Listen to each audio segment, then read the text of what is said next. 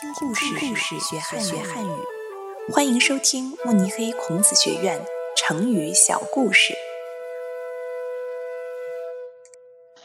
郑人买履。古代有一个郑国人，鞋子破了，想到集市上去买双新的。出门前，他在家用尺子仔细量了一下自己的脚，写下尺码。就放心的到集市上去了。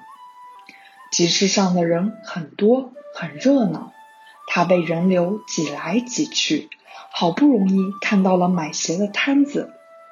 到了鞋摊，他左挑挑，右挑挑，终于选中了喜欢的款式。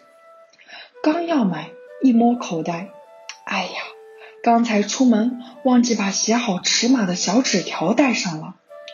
说完，他就要跑回家拿纸条去。卖鞋的人叫住了他：“你给谁买鞋啊？给我自己买啊！那你穿上鞋子试试，不就知道大小合不合脚了？”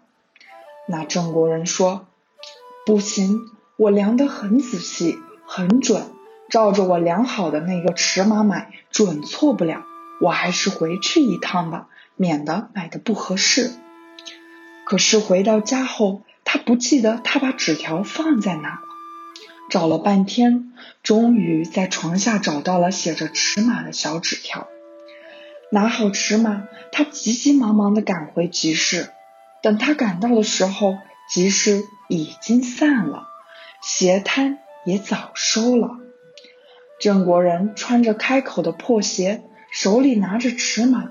气恼的在街上走来走去，人们听说这件事以后都很不理解。你为什么不用自己的脚试鞋，非要再回家取尺码呢？郑国人瞪圆了眼睛，认真的说道：“这尺码是我量了好几遍量出来的，最准确，我当然相信它了。我的脚不一定可靠啊。”人们听了不禁哈哈大笑。